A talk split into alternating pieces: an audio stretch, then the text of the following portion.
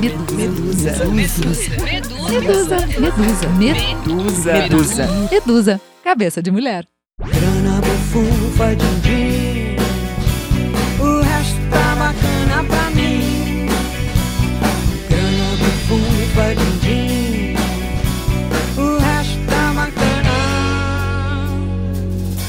Assim eu abro o episódio de hoje, Din Din. E o que a gente precisa é de din-din, dinheiro, bufunfa, de grana. Nós precisamos é de dinheiro. Então, para falar sobre isso, a gente trouxe aqui especialistas que vão nos ajudar a pensar de uma forma diferente. Afinal, está tudo na nossa mente. Como que a gente lida com o dinheiro e como que a gente se relaciona com ele?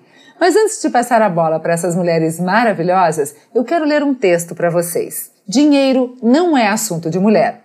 Apesar de soar estranho, há pouco mais de 50 anos era muito comum ouvir essa frase. Afinal, a participação das mulheres no mercado de trabalho se acentuou somente a partir dos anos 70. Antes disso, a grande maioria das mulheres se dedicava somente às tarefas domésticas, ao trabalho rural, às atividades voluntárias, ou seja, não era comum ver a mulher sustentando seu lar, ganhando o seu dinheiro. Mas graças a Deus isso passou, isso está no passado e a gente quer quer entender sim de que forma a gente consegue ganhar e fazer parte deste mercado aonde movimenta o dinheiro. E para nos ajudar nessa tarefa, temos as nossas super convidadas de hoje, a Mariana Gonçalves, que é especialista em finanças, e a Júlia Mendonça. Sejam muito bem-vindas. Olá, prazer, muito obrigada pelo convite. Um prazer estar aqui com esse monte de mulher que eu adoro e admiro muito. O papo hoje vai ser muito bom.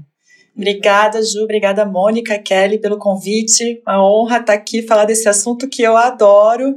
E, mulherada, estamos junto, né? Então, por favor, vamos, vamos mexer com o din-din.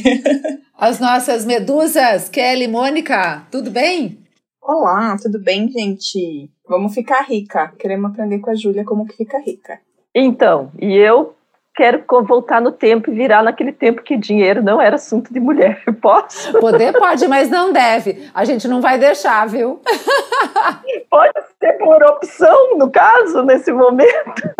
Veja, uma vida lúdica, uma vida leve, eu acho que a gente aí tem que saber dosar o tanto que o dinheiro faz parte da nossa vida. Agora, pensar nele sim, a gente precisa. Então, eu vou passar a bola primeiro para as meninas aqui, para que a gente possa entender da onde vem esse, esse mecanismo em que a gente bloqueia algumas situações relacionadas a dinheiro. Eu vou começar com a Mariana. Mariana, vamos fazer aí um retrato histórico do porquê que as mulheres lá nos anos 70 não eram consideradas aptas a lidar com o dinheiro? É, a primeira barreira que a gente passa é a barreira cultural. Então, vencer essa barreira cultural para nós é muito difícil porque está enraizado. É, eu ainda cresci numa geração que o meu pai é que tomava conta do dinheiro da casa e eu ainda vivo em torno de mim com mulheres que fazem, que têm a mesma idade que eu e ainda tem esse pensamento, né? Tem essa ideia, né? É, mas ainda um pouquinho antes disso, é, eu acho que o mercado financeiro ele é, ele é muito injustiçado porque ele ainda lida com a matemática e números e que a população em como em si, né, normal, tem uma certa dificuldade. Então a gente encontra aí uma barreira com números, uma barreira cultural de falar de investimento, de falar de dinheiro, de falar de finanças, né? E a mulher ela ficou muito afastada desses dois ambientes, né, por muito tempo. Isso aí cria uma, uma resistência, um distanciamento. E uma coisa importante para a gente perceber é que, ainda assim, aquelas que querem se envolver, que estão dispostas a mudar isso, é, é, a mulher que trabalha, que tem filho, que está fazendo especialização, que está fazendo um projeto social, que está participando de uma associação e tem 50 pratinhos girando no ar e ela fala assim: Poxa, esse é mais um assunto que eu, eu não domino, eu não conheço, eu ainda tenho que lidar com isso, eu prefiro não. Isso aí eu vou deixar para ele então. Então, 63% das mulheres que, de uma pesquisa que depois eu vou compartilhar mais com vocês disseram isso, né? Essa dificuldade de assumir mais uma responsabilidade, administrar mais uma coisa na qual está muito longe da realidade delas, né? Além de tudo isso que elas ainda têm que fazer. Então, quem tem interesse ainda encontra mais essa barreira do tempo, da disposição para conseguir ultrapassar. Então fica já o convite para quem quiser o interesse de entender como que a gente consegue ficar gerando todos esses pratinhos é, ao mesmo tempo e também inserir um pratinho importante que é esse dos investimentos, ouçam o nosso episódio chamado A Equilibrista, que veio antes desse aqui. Justamente ali a gente conversa com especialistas para entender quais são os pratos que são importantes. Eventualmente, até você está balançando alguns pratos e muitos estão girando em torno do dinheiro ou da falta de. Então, se você conseguir colocar esse prato dos investimentos, de como se relacionar, você vai minimizar tempo com outras coisas. Faz sentido, Júlia? Como é que você passa essa mensagem lá no seu canal? Boa eu falo muito sobre liberdade. Para mim, dinheiro é liberdade. E quando eu falo liberdade, as pessoas acreditam muito na liberdade financeira. Eu não sei por que motivo, eu não sei quem, quem foi essa pessoa que, olha, criou um mito que liberdade financeira é você ter um milhão de reais. Assim, isso não condiz, enfim, não condiz, está muito longe de ser uma realidade. Até porque, para muitas pessoas, um milhão de reais é um valor enorme, para outras não é nada. Não é nem esse o caso. O caso é que para mim, liberdade vai muito além do quanto você tem na conta. Agora, por exemplo, que a gente passou aí por esses momentos complicados, estamos passando ainda por pela pelo corona, pandemia e tal, veio para mostrar para as pessoas o que é dinheiro, que é liberdade, que é o fato de você não precisar, por exemplo, sair de casa no meio de uma pandemia para trabalhar, porque você precisa daquele dinheiro, você não precisar se expor aquilo. A você chegar para alguém e falar: "Eu não vou porque o risco para mim não vale a pena. Eu tenho dinheiro para me manter e eu não preciso disso. Para mim é isso, sabe? Então ter dinheiro para mim vai muito mais do que comprar bolsas e viagens. Isso é uma coisa, é um a mais só mas a liberdade que é o fundamental. E eu vejo que muitas pessoas hoje elas estão batalhando pelas coisas erradas. Elas querem ter muita grana, mas não sabem nem porquê. Elas se matam para conseguir dinheiro, mas não têm um objetivo forte e elas ficam num eterno, numa eterna corrida de ratos, que é vou ter mais dinheiro, vou comprar mais coisas caras, vou gastar mais dinheiro, porque afinal agora eu tenho mais dinheiro, mas aí eu vou precisar de mais dinheiro e assim por diante. Não enxergam que elas não estão tendo liberdade, muito pelo contrário, elas estão ficando cada vez mais presas e cada vez mais é, enjauladas, né, dentro de, de, desse negócio de correr atrás de dinheiro só por ter, só para precisar pagar as contas. Então, quando eu falo sobre dinheiro, eu sempre penso nisso, de liberdade, de liberdade de escolha, liberdade de vida, liberdade de você dizer sim ou não, até para você dizer sim, sim, sim, eu quero comprar uma bolsa que custa 5 mil reais, e daí? O problema é meu, eu tenho dinheiro para isso, sabe? Ou não, não quero sair para trabalhar, ou não, não quero continuar sendo CLT, quero empreender, enfim, para mim é sempre isso, liberdade. Faz todo sentido. E agora eu queria é, frisar algo que você falou que eu acho muito importante, é por que o dinheiro? Claro que a gente tem que pagar as contas, os boletos eles vencem todo mês, mas é por que, que você corre tanto atrás desta máquina que faz girar o dinheiro? Eu acho que esse, essa é uma reflexão que todas nós devemos fazer uh, com frequência para entender se os motivos que a gente está correndo atrás desse dinheiro são motivos reais e se eles realmente valem a pena. Não é assim, Kelly? O que, que você acha? Então, Ju, até ouvindo o que a Júlia falou, é, eu acho que a geração do, dos nossos pais, né, uma geração mais das pessoas um pouco mais velhas, tinha muito isso da estabilidade financeira, né, que também era refletida num trabalho que você vai ficar durante a tua vida inteira, vai se aposentar e aí você vai ter a tua aposentadoria garantida. Então tinha essa questão da segurança, né? E agora, as gerações mais novas, elas já mudaram completamente. A qualidade de vida era você ter dinheiro guardado no banco ou embaixo do colchão, né? Porque o banco poderia roubar o seu dinheiro, que ainda tem gente que pensa assim.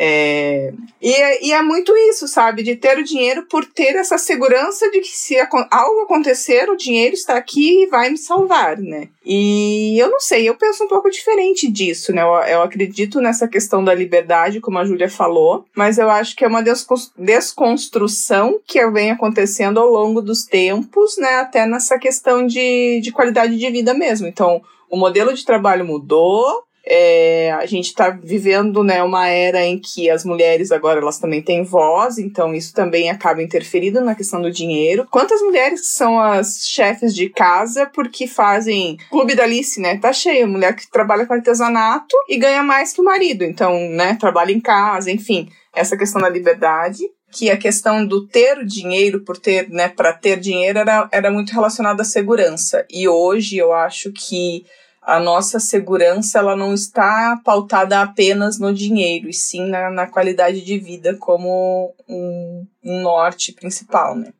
Posso adicionar? É, eu penso assim que o que a Júlia falou e que a Kelly complementou é boa parte do início do relacionamento que eu tenho com o cliente. E esse, eu falo para ele é, o patrimônio que qualquer pessoa acumula é uma história de vida. E é uma história de vida de abdicações, de realizações, felicidades, é, tristezas também, e se traduz naquele patrimônio que ele acumulou. Então, primeiro, tratar com carinho esse patrimônio, né? É, é o primeiro passo. E o segundo passo é entender aonde você quer chegar com esse patrimônio, é ter um objetivo. E isso sim vai fazer o, a ficar, é, fechar esse ciclo, que na verdade não é um loop, né? É um ciclo. Você precisa entender que você vai, vai ter um momento que você vai ter de acúmulo depois de usufruto. Aonde você quer chegar? Isso sim vai te trazer liberdade. Se você não tem um ponto, um destino, qualquer lugar serve, né? Já dizia o, o ditado. É, essa é a parte mais importante, é você determinar o porquê. E esse porquê, o que, aonde eu quero chegar acumulando esse patrimônio? Que, que eu quero fazer com esse patrimônio? Isso já é um grande passo. Essa pergunta as mulheres não sabem responder. Numa sala de reunião eu sento, elas não sabem responder. Os homens têm debate pronto na cabeça. Eu sei onde eu quero chegar, eu já tenho uma meta, eu quero estar tá com tal idade, eu quero ter tal renda pra, é, vinda dos meus investimentos, porque eu tenho um, um aluguel daqui, eu tenho o INSS daqui. Elas não têm esse equilíbrio, elas não têm essa visão de, de futuro tão clara quanto os homens têm. Acho que é uma coisa que falta na gente. Eu vou fazer uma pergunta que, de repente, pode ser até que seja o meu caso. Assim. É, é lógico que eu tenho consciência da, da, importância do dinheiro e tudo mais, mas não é o que me move a fazer os projetos. Então, eu estou sempre vendo outros objetivos do que o financeiro. Será que não é esse o problema das mulheres que vocês encontram também, que colocam uma, um outro objetivo antes do financeiro? Você tocou no ponto chave que eu queria chegar, você chegou lá antes de mim.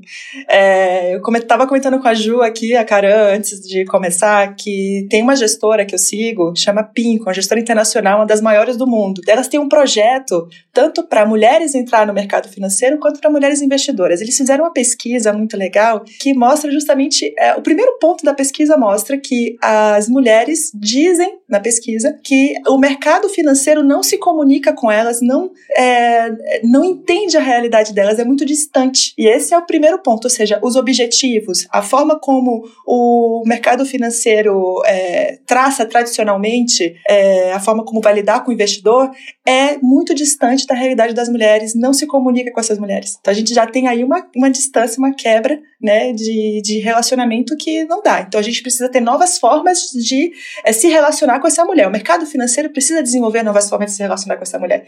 E, por exemplo, como envolver a Mônica. Ela tem outros é, é, drives né, na vida dela, que não é o dinheiro por si só. Então, o mercado financeiro tem que, de alguma forma, abraçar ela e trazer ela para cá, sem ela ter que mudar a perspectiva dela.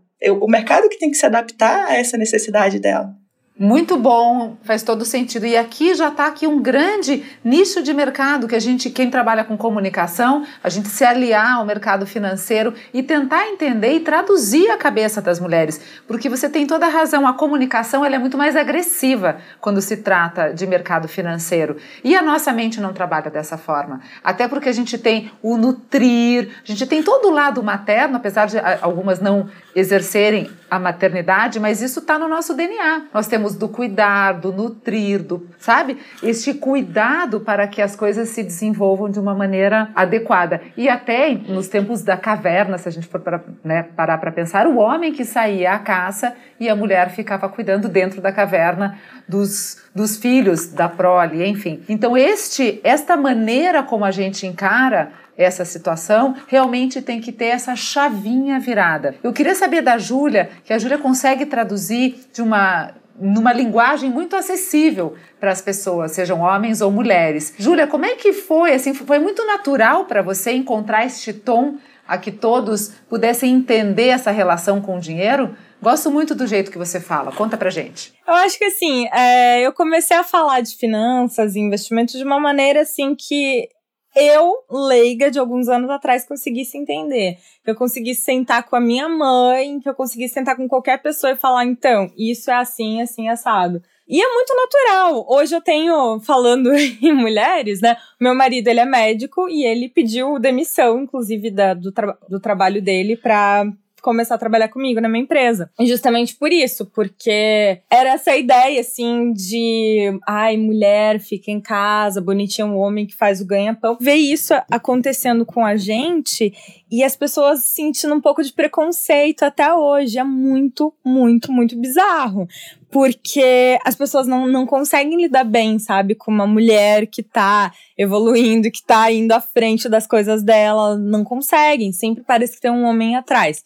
É, as pessoas, elas não, não conseguem entender, assim, ainda isso, e para mim foi muito difícil. Então, eu tendo o Felipe do meu lado, e às vezes a minha mãe ou alguém mais leigo, conseguiram me ajudar a, achar esse tom, sabe? Porque às vezes eu tava indo muito pra um tom meio não vou dizer infantilizado, mas um tom meio que, ah, eu não vou, não vou aprofundar porque as pessoas não vão saber, ou às vezes eu ia muito por um tom mais aprofundado e as pessoas não entendiam. Então foi bastante tempo e melhorou bastante a minha comunicação depois que o Felipe entrou na minha equipe, justamente para ter esse contraponto, sabe? E foi muito legal porque eu percebi que começou a aumentar tanto mulheres quanto homens me seguindo, acompanhando meu trabalho e achando uma linguagem mais descomplicada. E hoje é uma coisa assim, como que eu vou explicar para mim mesma o que eu estou falando? Como eu vou sentar com uma pessoa na padaria em dois minutos e explicar para ela a importância dela investir? E foi todo esse processo, assim, não, não confesso que não é uma coisa que eu consegui fazer sozinha.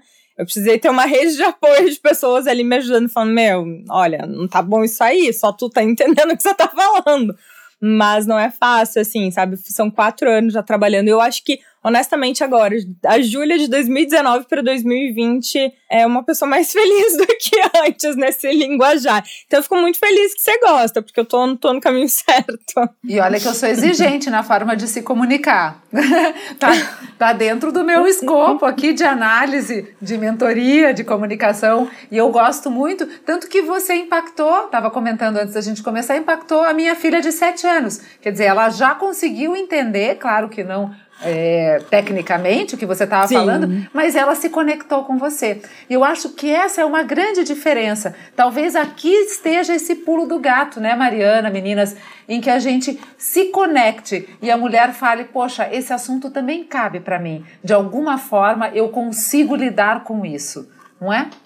Não, e eu vou reforçar, o mercado financeiro não ajuda, gente. Ele, a Ju vai concordar comigo. O economês, assim, é, ele não se comunica de uma forma clara com o investidor, ele usa expressões que despertam, muitas vezes, é, ideias equivocadas sobre o que realmente é aquele investimento. É uma sopa de letrinha, né? É cheia de, de indicador que não faz sentido para ninguém, só para quem está no meio do mercado. Então, acho que fazer o trabalho que a Ju faz, a gente já teve junto em outros momentos falando com mulheres também, né? Né, Ju? Foi muito legal o bate-papo. Mas fazer esse trabalho de traduzir esse mercado financeiro por uma linguagem que as pessoas consigam entender, é, eu acho que é fantástico. Porque é aquilo que eu falei, não é o, o mercado, as pessoas têm que se moldar ao mercado, não, o mercado tem que servir as pessoas.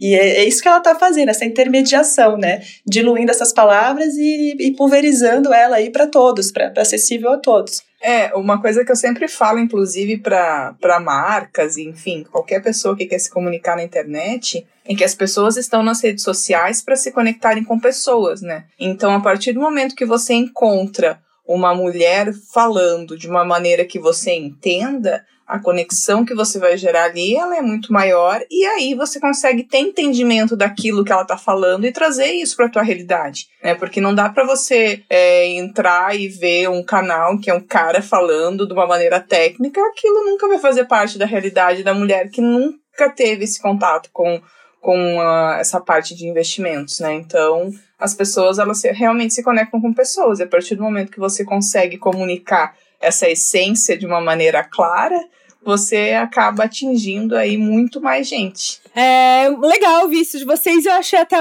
legal da Mari comentar, porque olha só, é, Vira e mexe, eu fico pensando, eu sento e falo, como é que eu vou ensinar uma pessoa que nunca investiu na vida, que não é tão difícil assim? E meu intuito não é fazer formar as pessoas, mas é mostrar. Então, o que eu faço? Eu desenvolvi métodos e eu botei nomes criativos neles. Então, em vez de planejamento financeiro, quando você fala planejamento financeiro, dá um asco. Tipo, você fala, ah, tá, tá bom que eu vou fazer. Não vai fazer, porque é chato. A ideia de planejamento é chata. Então eu criei um método chamado método de volta para o futuro. Aí já fica mais interessante, a pessoa já fica mais interessada. Então, para análise de ações, para a pessoa analisar qual ação ela vai comprar melhor para a carteira dela, eu desenvolvi um método chamado, uma ferramenta, na verdade, chamada Glevic que é uma. uma um, eu peguei o, o, nome do que a pessoa precisa analisar, assim, o básico do básico, para ela saber o que, que é bom e descartar as coisas ruins. Que é, enfim, não vale a pena ficar entrando aqui no que, que é, mas é o Glevic. Nos FIIs, que são os fundos imobiliários, que é um negócio que tá todo mundo querendo, mas as pessoas não entendem muito que funciona, como é, eu desenvolvi uma outra, chamada Limpe a Cova. E esses nomezinhos acabam ajudando muitas pessoas a ficarem mais próximas do investimento, porque daí elas falam, Cara, é muito mais fácil investir seguindo o método, um método divertido, lúdico e que dá certo, que eu tô entendendo. Então, em poucas palavras, em coisas legais, você consegue transformar um negócio que era chato e cheio de dados e análises numa coisa divertida. E hoje eu vejo muito assim no meu Instagram as pessoas falam: "Ai, porque essa pessoa não usou o Glevic, né? Ai, olha lá que absurdo. É, tem que limpar a COVID. Você fala: "Cara, isso é muito legal, assim, é fazer com que todo mundo entenda que é super possível você cuidar do dinheiro e investir bem de uma maneira engraçada até, sabe? É legal isso. Trazendo leveza para essas palavras, que realmente planejamento financeiro, só de você falar, todo mundo desiste. A cara a Mônica já fez cara aqui de horror, né? Ai, ai, que horror! Nós não queremos isso. Agora, meninas, então vamos lá. Passo a passo agora, tá? Qual seria para quem nunca investiu ou para quem tem lá uma carteirinha muito michuruca que o gerente do banco ofereceu um dia, você fechou e nunca mais revisitou aquela carteira? Como é que é, gente? A importância então da gente diversificar essa carteira e qual que é então esse primeiro passo? Tá, eu tenho essa graninha aqui, eu quero eu quero chegar em tal lugar, que isso a Mariana já comentou com a gente. O que que eu faço? Quem eu procuro? Então, beabá, para a gente começar do início. Então, é bem o caminho das pedras, né? E aí eu vou até trazer, eu gosto de, eu gosto de números, gente, desculpa. vou trazer números, porque assim, por exemplo, o número de investidoras na bolsa, todo mundo fala, cresceu um monte, nossa, agora somos 500 mil, 500 mil mulheres na bolsa e tal. É, mas proporcionalmente a gente não cresceu, a gente continua sendo 25%. Então, é, cresceu igual o mercado cresceu, não, não crescemos em, em proporção. Quando a gente vai para um mercado de assessoria de investimentos, que é você ter um suporte, que aí entra o meu trabalho, entra o trabalho do meu escritório, é, é esse número aumenta para quase 40%. Ele vai para 37%, 38%. Tá? Esses são os dados que nós temos hoje atualizados. Ou seja, a mulher fazer sozinha, realmente, para qualquer pessoa, fazer sozinha e começar do zero é bem complicado. Mas quando ela tem um profissional do lado dela, alguém que está orientando ela, é, lembrando ela que tem que fazer uma revisão de carteira, que não é para ficar lá encostado no banco, que aquele investimento precisa virar porque virou o cenário econômico, ela acaba se envolvendo um pouco mais e participando um pouco mais. Ela não precisa saber de tudo, ela precisa entender superficialmente o que está acontecendo com a economia, com os investimentos dela. Ela não precisa entender a turbina do avião para comprar o bilhete e voar voar, certo? Então, essa é a ideia. Nenhum investidor precisa, na verdade. O que a gente precisa é entender uh, uh, o macro das coisas, entender que o avião funciona com combustível, que tem um piloto, que tem um maquinário, que tem motor, que tem turbina, mas a gente não precisa entender a aerodinâmica, por exemplo. Então, essa é a diferença. Estar com um profissional junto, aí sempre a minha, minha orientação, vai montar uma carteira de ações, a Júlia está aí, ela sabe disso. Vai com um profissional, pega um analista, não faz sozinho, não vai escolher porque você acha que aquele, aquele investimento está melhor. Você é, já é um, algo muito árduo, já é algo muito difícil, que não faz parte do nosso dia a dia. É igual a você ir no médico, é igual a você ir no advogado.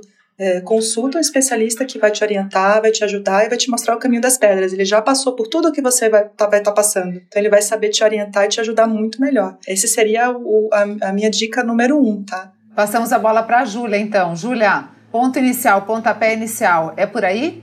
É, eu vejo muitas pessoas com quem me procura bastante são pessoas que estão iniciando. Então, a primeira primeira coisa assim, eu sempre falo é objetivo tem que ter um objetivo. Como a Mari mesmo falou, tem que ter um objetivo. Porque sem objetivo, você coloca o investimento em qualquer lugar, investe errado, e quando você vai precisar do dinheiro, você acaba se dando mal. Então, é, a pessoa que me procura hoje, geralmente são pessoas que estão querendo começar por conta própria, que estão querendo investir, pelo menos entender o mercado para depois tomar a melhor decisão. Então, são pessoas que, por exemplo, elas querem sim uma ajuda, elas podem contratar alguém, elas podem até pegar uma carteira recomendada, mas elas não vão sentar e engolir 100%. Elas vão falar: tá, pera, vamos conversar? Me explica por que isso, por que aquilo, eu não entendi. Você pode me explicar melhor? Porque eu sinto que era essa ideia que antes o gerente do banco passava, que ele entendia, que ele sabia que você não tinha muito aonde se meter. Então as pessoas elas estão procurando justamente, elas não querem entender a turbina, mas elas querem só saber da rota, né? Tipo, vai estar tá frio, eu vou precisar de ajuda, eu vou precisar disso, daquilo. Então, essas pessoas hoje que eu falo muito, assim, a, a prim, o básico do básico do básico, gente, pelo amor de Deus, reserva de emergência, assim, é, é o básico do básico do básico. Não adianta vocês quererem ir pro investimento mais arriscado do mundo que vai te trazer um retorno de um milhão por cento, sendo que a nossa Selic, que é a nossa taxa básica de juros, muda, as pessoas já passam mal. Imagina você colocando teu dinheiro lá em um investimento super arriscado. Então tem que fazer a tua reservinha, tem que ter um dinheiro ali para te dar uma segurança. Começa devagarinho,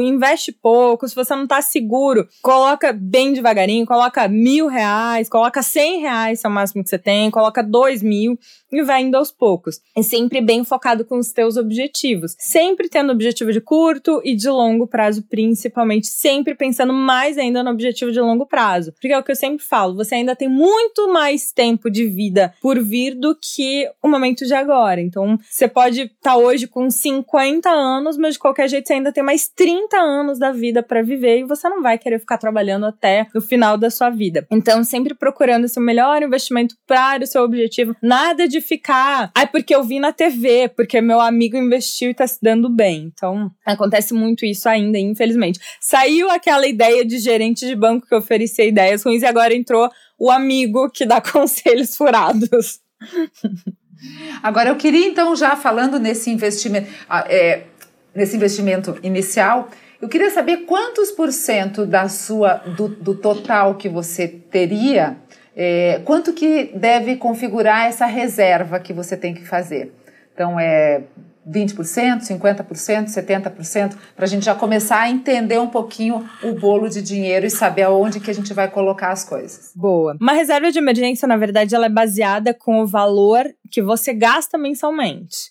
Aí por isso que eu criei o método de volta para o futuro, para você não precisar ficar fazendo planejamento, para você ter uma ideia do que vai acontecer com os teus próximos meses. Esse é um primeiro ponto. Vai ter que fazer planejamento pelo menos uma única vez vai, porque a gente não pode viver no achismo. Eu acho que eu ganho tanto, eu acho que eu gasto tanto. No achismo a gente não acha nada. Então, pelo menos uma vez tem que ter certeza de quanto tá ganhando, quanto tá gastando. E fazer uma base ali dos teus gastos fixos, pelo menos de eu digo seis meses, mas tem gente que tem três meses, tem gente que tem doze meses. Vai muito do que eu digo de que eu chamo de teste do travesseiro.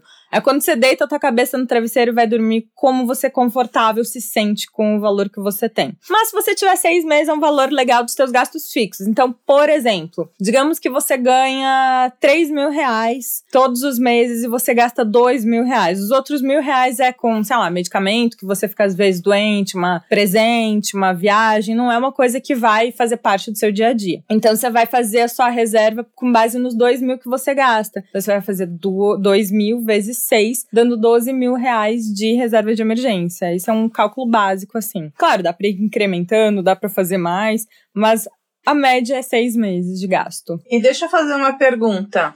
É, tá, voltamos, né? Esse é o mundo ideal, ok, legal. E agora na pandemia, com um monte de gente perdendo emprego, com gastos às vezes aumentando, né? Porque você acabou perdendo alguma outra tipo de renda que tinha fora de casa como que as pessoas fazem para não se apavorarem e, tipo, né, acabar é, gastando tudo aquilo que ganha e conseguir ainda assim fazer ou construir aos poucos uma reserva? Porque é difícil, né?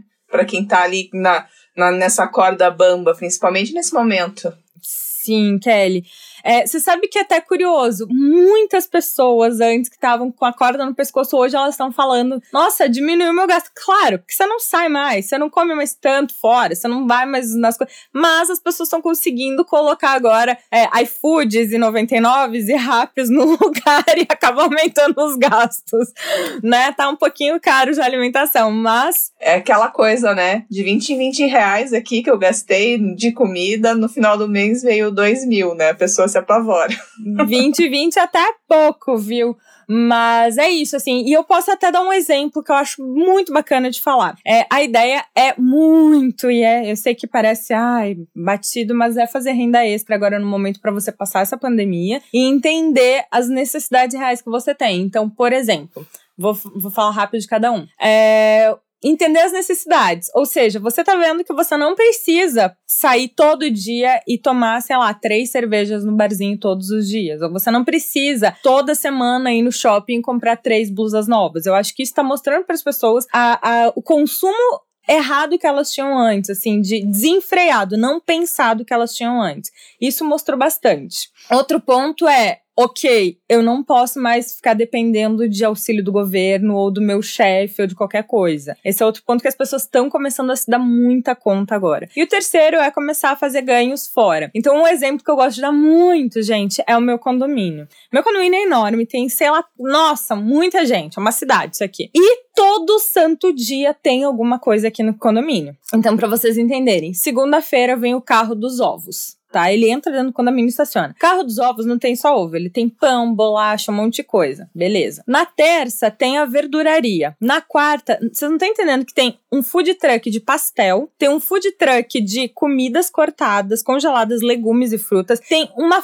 uma, uma feira, literalmente aquelas feiras, sabe, de feirinha mesmo grande, duas enormes de frutas e legumes, tem um negócio de pão, tem um negócio de massa, tem gente que vem aqui no condomínio toda semana lavar carro das pessoas com hora marcada, tem personal dando aula, tem veio cabeleireiro na quarentena, abriu um salão de jogos, abriu, fez um salão lá para as pessoas virem fazer cabelo aqui no condomínio, do, do, condomínio. Veio outro dia mulher de fazer sobrancelha e assim por diante. Então eu acho que as pessoas estão começando a perceber que elas podem fazer rendas extras de maneiras assim que elas não esperavam antes e que agora aquele negócio de ah, estou seguro ou ai, ah, tenho vergonha foi por água abaixo e meu, vamos se virar para ganhar nossa grana. E tá sendo muito legal ver isso, sabe? Porque eu tô vendo as pessoas é, desenvolvendo um lado empreendedor que não existia antes. E tá sendo bem, bem, bem bacana mesmo. Eu tô ficando bem é, orgulhosa de ver tantas pessoas já achando soluções para conseguir lidar melhor com a quarentena e com o pós, já, já fazendo planos maiores para depois. Legal, isso a Mônica vai poder complementar, porque com certeza lá dentro do clube tem N situações. Eu só quero fazer um jabazinho para o próprio Medusa. Quando você falou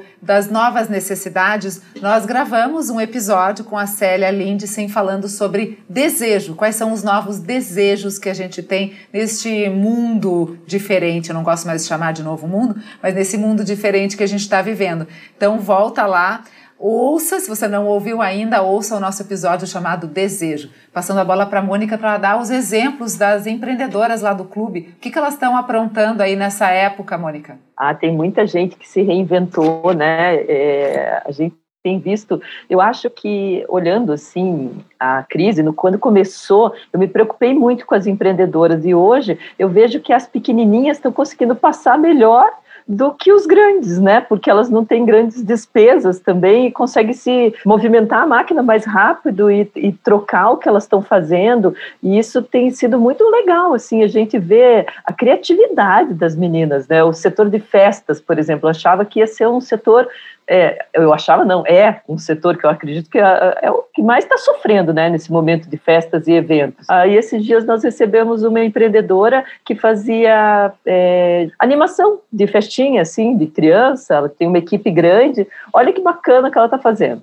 Ela pega, você tem um filho que vai fazer o um aniversário, ela vai você dá a lista com o endereço de todos os amiguinhos. Ela vai na casa de cada um, leva o bolinho, salgadinho, o kit e o material para a criança fazer atividade. Aí depois que ela entrega tudo isso, ela pega o presente da criança. Ela vai na casa do aniversariante, entrega os presentes e daí ela vai para o estúdio dela e ela faz atividade por vídeo e reúne todas as crianças em volta daquilo ali. E daí todo mundo tá com a comida, tá com o, com o material, com a lembrancinha, o aniversariante recebeu o presente. Olha que coisa criativa, Muito gente. legal. Não é sensacional isso? Show de bola. Muito bom. Só pegando um gancho da, da Mônica, que eu assisti uma live da Ana Teles falando sobre as mulheres empreendedoras que ela atende, né, no, no projeto dela. E aí, puxando um pouco a brasa pro lado da, da do mercado financeiro, do, das finanças, né, eu falo assim, é, o quanto que um, um, trabalho como o da Júlia, de estar tá fazendo orientação, é aquilo que eu queria dizer, contar com alguém profissional do lado,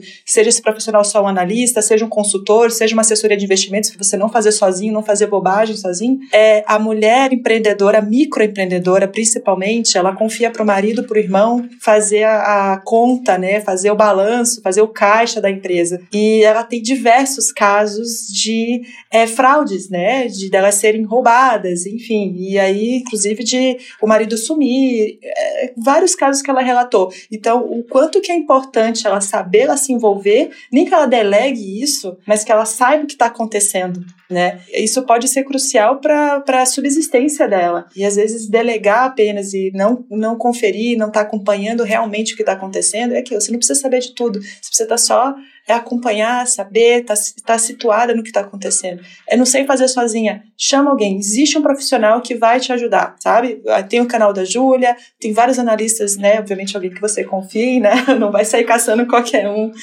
na internet. É, mas busque uma ajuda e não faça isso sozinha. E é bem importante esse, esse ponto que a Ana colocou, a Ana Fontes. Muito legal, Mari. E isso que você falou é, é, um problema bastante sério, porque realmente, imagina uma mulher dando tudo de si, às vezes até tendo que sustentar a casa através do seu trabalho, do seu microempreendimento e tendo as suas finanças invadidas por alguém que, entre aspas, é de confiança. Então fica um recado: é, não precisa necessariamente fazer sozinha, mas fazer junto. Eu acho que esse é o ponto. Fazer junto, tentar entender, nem que seja o mínimo, para perceber se tem alguma coisa de errado ou não. Porque a gente vê, infelizmente, isso acontecendo muito e não é só com microempreendedoras, com empreendedoras grandes. A gente sabe de alguns casos até dentro da nossa, do nosso relacionamento de mulheres assim advogadas que sabe dentro do seu universo já tiveram fraudes desse tipo acontecendo por familiares. Bom, agora eu queria, só para a gente finalizar aqui, que já estamos chegando quase no finzinho, queria que a Mariana também nos ajudasse a desmistificar um pouquinho a questão dos investimentos, que as pessoas acham que tem que ter lá 200 mil reais, 500 mil reais para investir e procurar alguém para essa orientação. Mari, a partir de quantos dinheiros a gente precisa para entrar neste universo? Vamos desmistificar isso um pouquinho também? A Júlia está aí para comprovar comigo. Você pode começar, acho que a partir de 30 reais no Tesouro Direto. Você tá brincando? Né, Júlia? Mais ou menos isso? Um real em CDB ah, gente, já. Um real em CDB. Um. É muito fácil. Qualquer um. Exatamente. Então, o que, que vai determinar a, o volume que você tem vai ser o tipo de carteira que você vai conseguir construir, porque você vai conseguir abrir mais frentes, ter novos produtos, diversificar mais. Mas você pode começar a qualquer momento, então não tem desculpa. É uma previdência privada, o mínimo para você começar geralmente está em torno de 100 reais. Então, você, a Júlia falou da, da poupança, reserva de emergência, e eu complementaria que o passo 2 seria uma previdência. Faz o passo 1, um, faz uma reserva de emergência, passo 2, começa começa uma previdência, começa a botar 50, 100 reais por mês lá e deixa lá. E aí você começa a construir o, o meio termo. Então, é, eu acho que é muito mais a, a gente ficar postergando, porque o, o, ser humano, ele é um procrastinador por essência, já dizia o professor, eu vou lembrar o nome dele já já, que ele faz o, o ele fez todo um processo de reestruturação do nosso, do nosso Falcone, professor Falcone, lembrei. ele que fez a nosso, nossa linha de de, esteira de atendimento. Então ele fala que o ser humano ele é um procrastinador. Então, ah, só vou começar quando eu tiver mais dinheiro, só vou começar. Você nunca vai começar, porque você nunca vai conseguir juntar dinheiro. Se você não conseguiu juntar é, mil reais, cinco mil reais agora, você não vai conseguir ano que vem. E é, e é o poder dos juros composto, eu gosto de falar que é muito mais forte do que o volume de dinheiro que você tem. O ativo mais importante do mercado financeiro não é o volume que você tem, é o tempo que você dá para o mercado trabalhar com seu dinheiro. Então, se você tem esse tempo, use ele a seu favor, porque os, sei lá, os 10 reais, 30 reais que você coloca hoje, amanhã ele já, já, já cresceu, depois de amanhã ele já cresceu, já multiplicou, ele já deu frutos. Toda conversa que eu, que eu tenho, eu indico esse livro que chama O Homem Mais Rico da Babilônia. Eu amo esse livro, indico para todo toda vez que eu vou falar sobre finanças, e ele fala sobre isso, que todo o dinheirinho que você junta, ele vai gerar filhos, que vai gerar filhos, que vai gerar mais filhos. E esse ciclo nunca termina. E esses filhos vão trabalhar para você no futuro. É, é bem um raciocínio mesmo de construir uma reserva de longo prazo, uma reserva para poder atender e te dar liberdade, a tal da liberdade que a gente está falando aqui, tá? Eu acho que esse seria o principal caminho. Comece já com o que você tem e amanhã repita o processo, e depois de amanhã repita o processo. Essa é a chave do sucesso. E falando assim da, dessa vida das empreendedoras que estão aí se reinventando e fazendo pão para vender, que seja, né? Enfim, qualquer coisa que você esteja fazendo, é, eu acho que uma dica legal também seria você já colocar esse preço, né? Não sei, né? Vocês que são especialistas me, me digam se está certo o meu raciocínio. Mas já pensar quando vai formar o preço em colocar X% desse valor eu vou guardar, né? Então você começa. Aqui às vezes a pessoa nem tem, eu não tenho aqui 100 reais para começar a guardar. Mas ah, eu vou começar a fazer alguma coisa. Ah, então, desse valor que eu formei aqui desse meu produto, então quando eu vender isso daqui, vai custar 10 reais, então 2 reais eu vou guardar, um real eu vou guardar. E assim você já começa a criar um costume de ter um investimento, né? Por menor que seja, mas você já está pensando, é, antes de você ter esse dinheiro, você já está fazendo um planejamento, né? É, faz sentido, como diz a Juliana. Não, faz muito sentido, mas até hoje, é, no, no, no, que eu tenho hoje, que eu trabalho com várias frentes, né? Várias, várias coisas, vários produtos, vários serviços.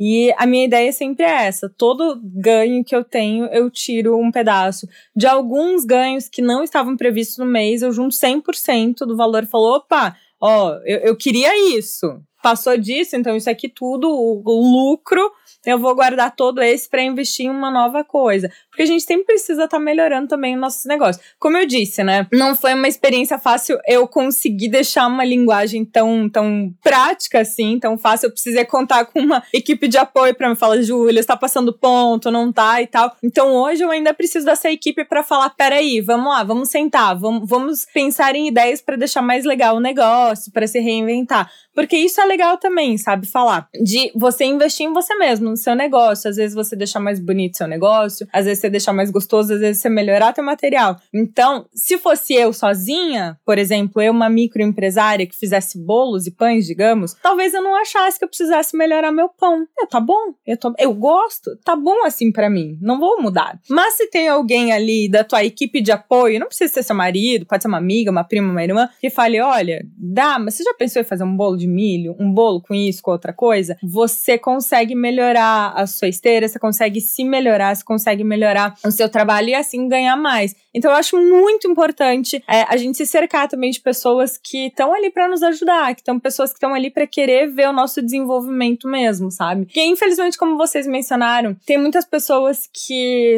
você confia cegamente, às vezes pessoas próximas, as pessoas não sabem nada do que elas estão fazendo, vão fazer conta de dois mais dois e dar sete no final e acaba te prejudicando. Mas se você tem uma equipe ali de apoio, fica muito mais fácil você conseguir lidar dessa maneira, fica muito mais fácil você conseguir é, botar um foco, por exemplo, é, eu preciso juntar dinheiro para quê? Opa, peraí, porque eu quero desenvolver mais uma linha, porque agora eu quero trabalhar, por exemplo, com doces, agora eu quero fazer entregas em casa e assim por diante. Então esse, é, esse eu acho um recado, assim, essencial para qualquer pessoa que tá querendo tanto empreender quanto investir. Sempre pense o que, que você quer com esse dinheiro, como que você quer crescer com esse dinheiro. É, e também, claro, conte com essa equipe de apoio. Como a Mari falou, pode ser profissionais, pode ser alguém de confiança, mas sempre tem alguém ali para te amparar nessas tomadas de decisões que vai facilitar muito o caminho. Eu acho que as empreendedoras elas têm muita dificuldade disso de se pagar, né? de determinar também. Eu acho que isso é um planejamento que é, é muito básico. Você fala assim: ah, o meu salário vai ser X reais por mês. Né? Então, o que sobrar disso você guarda, o que passar, enfim.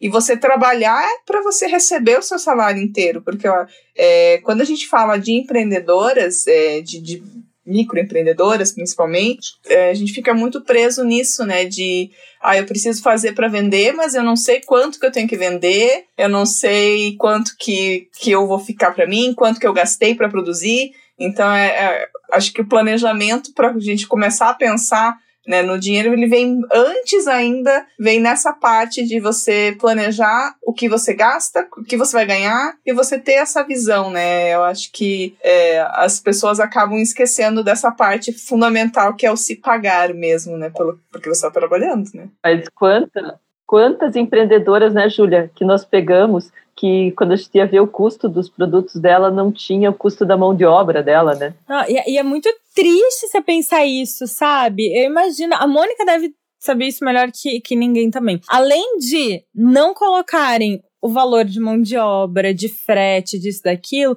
o que que elas fazem? Isso é um assunto que, nossa, dava outro podcast, mas é, elas ganham dinheirinho, o que, que elas fazem? Elas investem nelas? Elas reinvestem no produto, elas gastam com o filho, com o marido, com coisas assim, porque elas não se sentem nem dignas de poderem ter ganho aquele dinheiro para gastar com elas. Elas não se sentem nem assim, eu lutei, foi minha hora, meu trabalho. Pera aí que esse dinheiro não é seu, é meu, é para as minhas coisas. Eu sou uma pessoa importante. Então, é, além de não se pagarem primeiro, elas não se colocam como prioridade na vida. Então, colocam qualquer outra coisa como prioridade. Além das contas, conta de luz, água, telefone, coloca as outras pessoas também como prioridade. Elas acabam ficando lá para trás. Quando sobra uma migalha, é isso que a gente fica feliz em ter, sabe? Então, é outros. Nossa, dá pra falar uma hora sobre isso, que esse é um assunto que eu adoro falar também. Sem dúvida.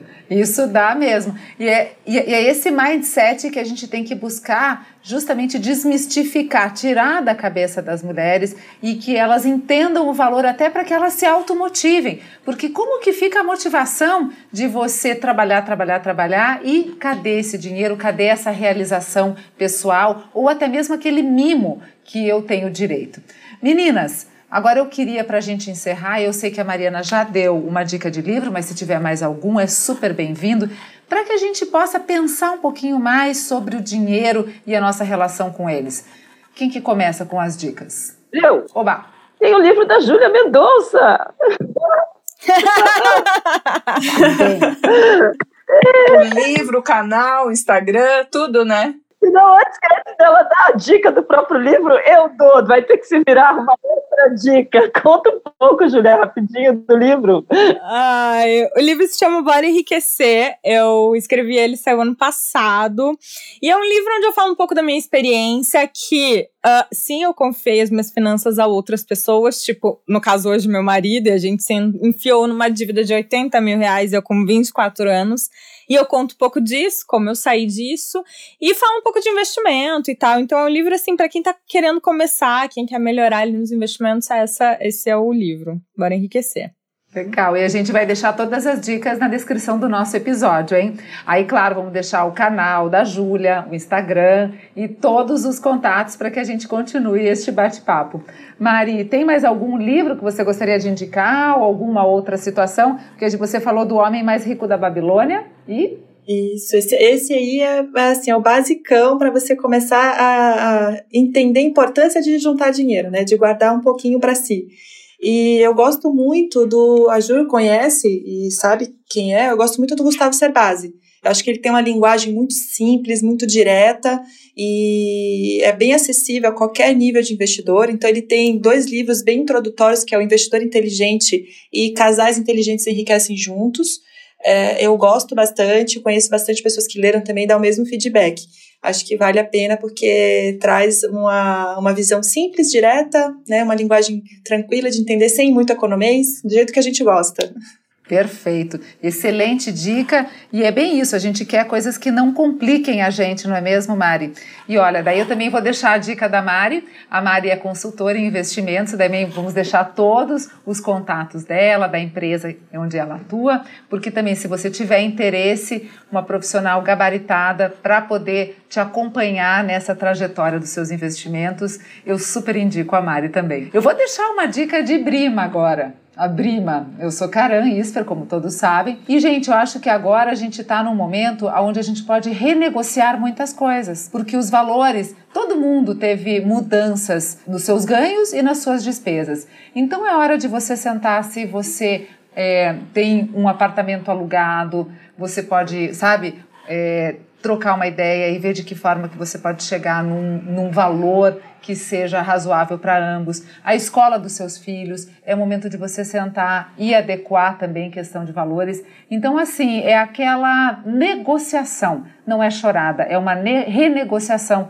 de valores. Eu acho que cabe bastante e estão todos muito receptivos. Não fiquem com vergonha de renegociar, não passe aperto porque o mais importante é você manter o seu cliente, você manter essa relação ativa do que você perder essa relação. E agora eu passo a bola para as meninas, Kelly e Mônica, querem dar alguma dica, algo de série, quem sabe? Eu tenho uma dica que veio aqui do meu marido para mim, que eu ainda não ouvi, mas ele disse que é muito legal, um podcast chamado HairPod, que ele é de uma consultoria financeira da Hair Big, que tem como propósito empoderar mulheres para controlarem as suas finanças e, com isso, poderem ser mais donas das suas decisões.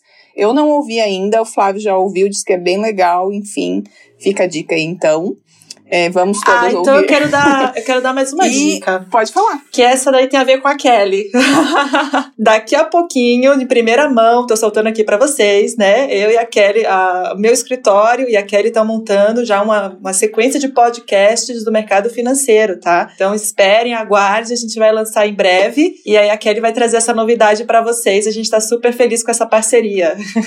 É, acho que acredito que em setembro em setembro teremos aí o podcast da Price, vai ser super legal, com certeza. E outra dica que eu vou dar, que eu já dei aqui, e eu lembrei agora quando a Ju falou de série, é uma série, assim, não é relacionada ao mercado financeiro em si, mas é para inspirar as mulheres a irem atrás e fazer acontecer que é a história lá da Madame C.J. Walker. É, esqueci o nome da série agora, Self-Made. E ela é legal porque ela é inspiradora, então ela vai inspirar as mulheres a, né, parar de ouvir, às vezes, quem tá indo contra ali e ir atrás dos seus sonhos e fazer acontecer. Minha terceira e última dica, ela é relacionada com a, com a minha mudança, porque eu acho que a gente, ainda mais nesse momento de pandemia, a gente conseguiu perceber o que não precisa dentro de casa, o que tá sobrando, né? Enfim. Então, junta aí as roupas que você tem que você não usa, aquelas coisas que você fica guardando